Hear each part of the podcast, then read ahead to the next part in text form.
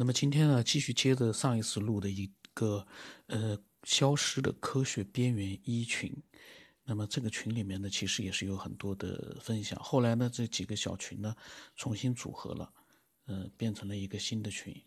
那这个聊天呢，可能离现在的时间呢，估计打要要有那么个一年一年了，有了。那么但是呢，内容非常精彩，我们继续呃把它分享出来。那么，UV 哦，这个爱好者啊，嗯，以前有过很多的分享。他说啊，他说他本人认为呢，我们所谓的文明可能是这样的：一个精灵的动物，听到或者感觉到声音或者动静，就飞快的跑了，我们就把它的脚摘掉，然后呢又发出声音和动静，这个动物没有跑，于是呢。我们就可能推理出这个动物的眼睛、耳朵等感觉器官是长在脚上。哎呀，他啥意思啊？他这个推理在我们这里有对的时候，不是吗？而且我觉得我们可能就生活在这样的文明里，就像有个人说的，我们可能是在一个井里发展所谓的科学文明。这个呢，我没太明白，呃，到底是一个什么样的意思啊？我们继续听啊。他说：“再比喻一个，就像是一个结，我们只能认为是个结，而我们这个环境只能想象无穷大，也只能想象在无穷大的环境下，这个结是不存在的，就有点像是在井里，外面只能想象，可是是谁设计的这个水井？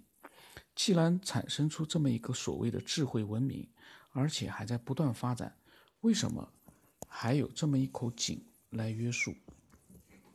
他说呢，说句不恰当的话，一个所谓的智慧文明世界被什么光速、什么三点三十四等几个参数给定下来了，什么超过光速就只能再说了。圆周率是无限不循环的。他说这些规定的定数真的有点专门为我们这个文明设定的感觉，超过这些规定只能想象了，有点神奇。他所说的这个规定啊，就是我之前其实一直想要录的，就是规律，我们这个世界的规律。但是我一直没录，因为这个东西太费神了，而且，嗯，像我这样的没有准备的直接讲的话，我是必须要安安心心的去扯，不然的话你扯两句就没话了。你看我一般录中间是不停顿的，就是我中间不会说哎暂停一下，我去想想，然后再来录。那个呢，对我来讲呢，就很难做到。所以呢，嗯，这个规律，包括我前段时间想到的一些想法，我都要在我完全就是说放松下来的时候呢，给大家好好的录一录。那么，改感的白感大大说的，他说文明是一种物层，都是些人造的概念罢了。比如地球就不存在，他说国外呢叫什么？人也不存在，国外叫。什么？就是个英文啊，国外的英文。他是什么意思啊？他说是有点，然后吴耀威说啊，是有点人造概念的感觉。没太明白他们到底想表达什么。然后这个时候呢，我对群里面呢，又表达了一下我对于群规的看法。我当时说，我说建议大家继续控制自己的发言习惯和心态，不要发没有内容的小短句，理性的思索，把想法变成文字，尽量比较清晰的表达自己的想法，可以把它当成是一个修心修行。这是一个适合安静思索、各自分享的群，不需要很急迫的表达一个意见，不赶时间，安心思索。因为很多人在群里面，他们是一种很很急躁的那样的一种状态，他他呢就是希望就是说有人跟他，嗯，不停的来回的去进行一些交流，有的就是，哎呀，我怎么发了我的想法，怎么没有人回应啊？他就很很急切的要等一个人来回应他，或者怎么样？所以呢，在这样的一个情绪之下，这个群是其实就，嗯，我个人是觉得啊，就我是觉得不是很好。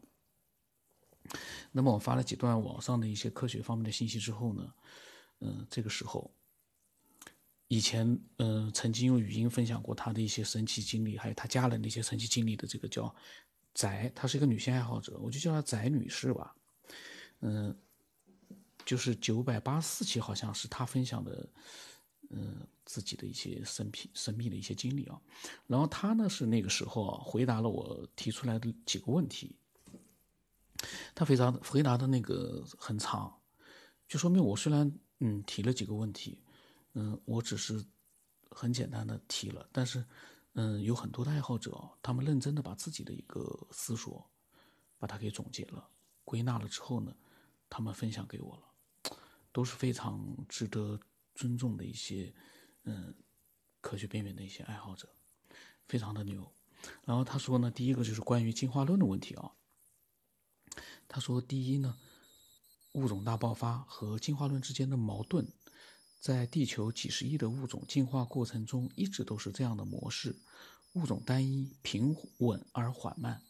但是呢，在这个漫长而单调的进化过程中，却出现了几次物种大爆发的现象。以寒武纪为例，在3.51亿年前，地球上在一个相对短暂的时间内，突然出现了。”像捕食生物这样复杂程度前所未有的新物种，中国的澄江化石群就属于此例。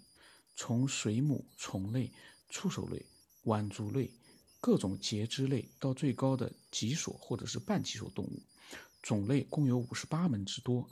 按照达尔文的进化论，生物应当是经过长期缓慢的演变，累积极微小的变异，再加上自然环境的选择，先有新的属、新的科。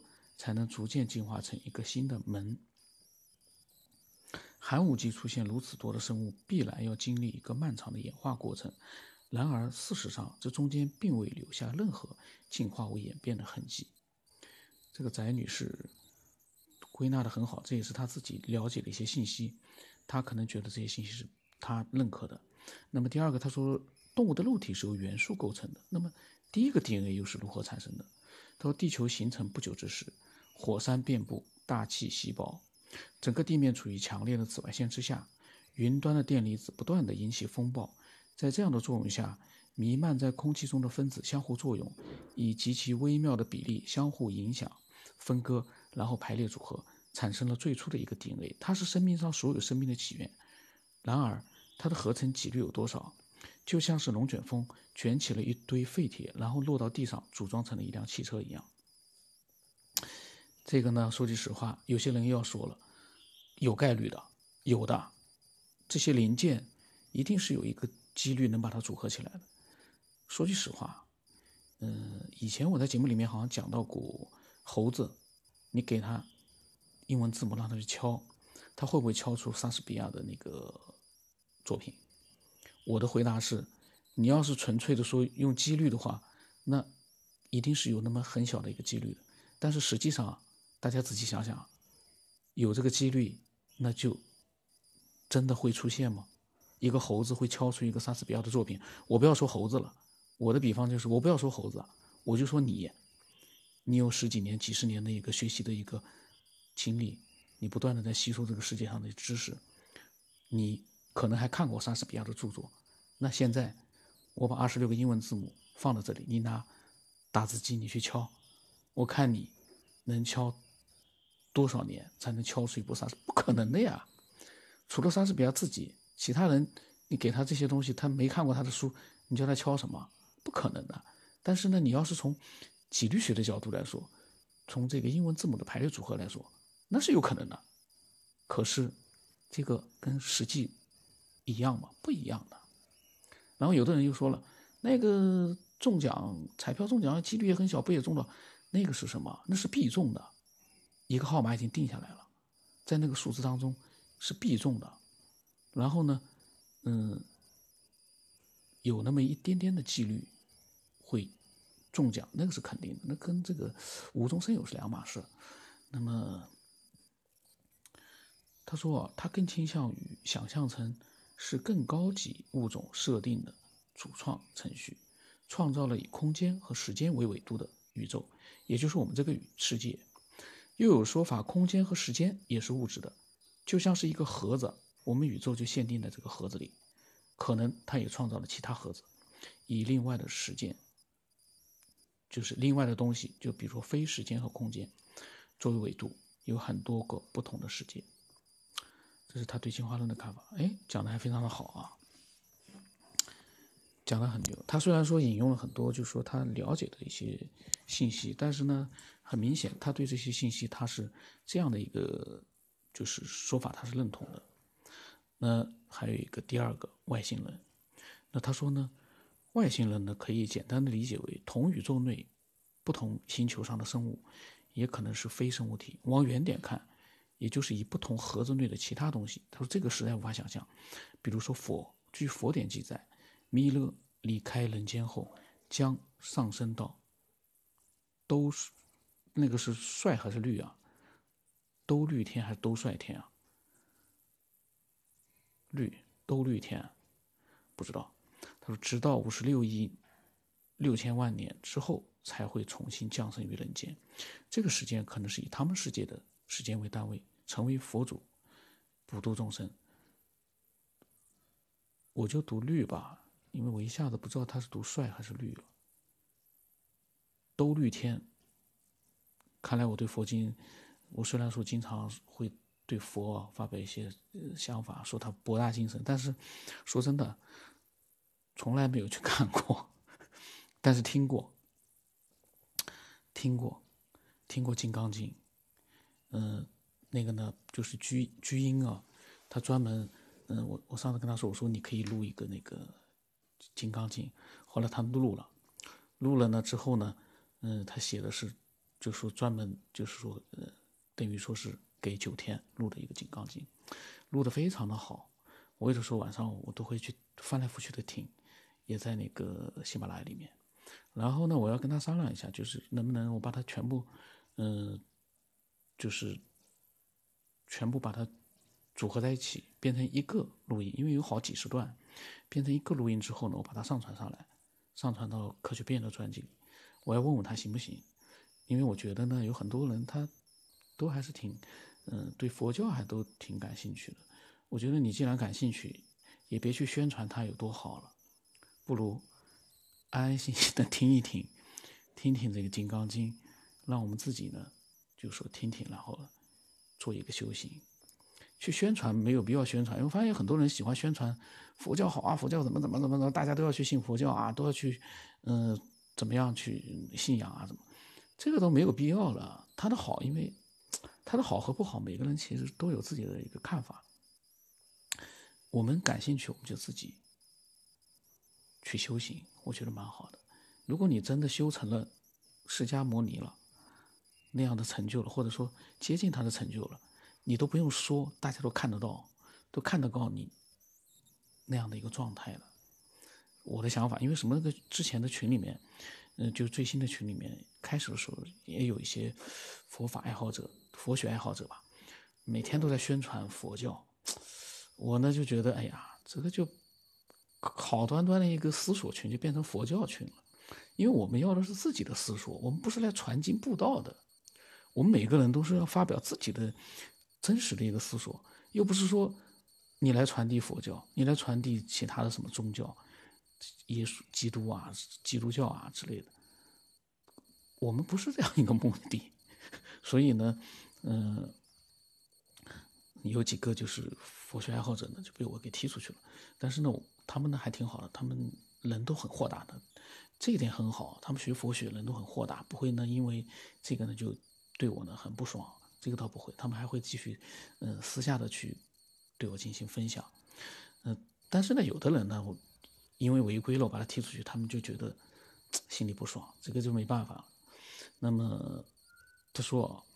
兜率天，我是读绿了啊，我就把它读成圆周率的绿了。兜率天那里，也许光速接近于无限，也许个体思维更加清晰完善，也许用意识直接交流而无语言的隔阂，也许星体庞大而重力系数小得可怜，所以它们都像羽毛一样漂浮在空中。不同世界的排列关系也可能不是并列的，而是包含其中。一花一世界，一叶一菩提。比如说我们的宇宙和兜天律。怎么又变成兜天绿了？不是兜绿天吗？可能写错了。对于我这种不懂佛教的人来说呢，我就一头懵了。兜天律，然后兜率天，说，比如我们的宇宙和都天兜率天，不知道谁是谁的伊丽莎，这个呢写的非常的好啊。这个翟女士呢，其实她在我们的那个群里面啊，就是新的那个。文明权的群里面，她呢其实分享了很多自己的想法。她是一个很有自己的想法的一个女性的科学爱好者。然后呢，跟我我我们也经常会有一些交流，非常好。然后她呢，嗯，后面呢还有一些就是他的一些想法。他对于嗯大爆大爆炸说啊，还有呃教嗯教育啊，还有就是思思想和知识的猜想。这都是他的想法啊，不是我的问题啊。还有一个意识和情感，这是他自己写的吧？然后呢，他有很多想法。哦，那么巨婴呢？后来呢，也发表了一些关于思维传导啊之类的。他的这个巨婴的那个发表的文章呢，就是呢，真的是需要认真的去去看、去听，可能才能明白。里面所说的一些内容，嗯，这些内容也还是有一点的。我最后再录一次，下一期再录吧。那么就是，嗯，关于刚才说的啊，就是我们的一些群里面，嗯，很多人其实他们不知道我的想法。那么正好呢是群聊，我就在想啊。我可以正好顺便讲一下，就是群里面其实我们要不要活跃度？其实呢是需要的，但是是不是因为需要活跃度，我们就急不可耐的，就是哎呀，怎么没有人说话啊？怎么没有人跟我聊天啊？怎么怎么？那个呢就把它变成了一个普通的聊天群了。这样的群，我们去聊天，我们还找不到人聊天吗？我们现在跟朋友聊天，都没有那个心情去聊。我们还要去在这个科学的群里面去找人聊天吗？当然了，有的人说这个群里面都是跟我们兴趣差不多的、志同道合的，可以聊的。其实，嗯，科学爱好者每个人都有自己的一个想法，而且往往啊，不同的科学爱好者之间都有自己的独特的。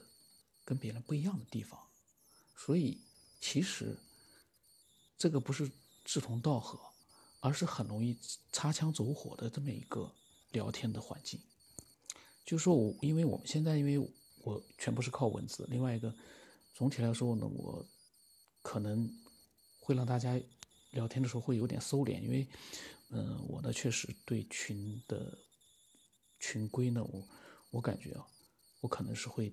一直在盯盯住这个群规，因为我知道一点，人失去了一个规矩的话，说句实话，就乱了。那么，一个好好的群也就败掉了。所以我呢会盯的，因为本来这个群就不是说我很愿意去建的。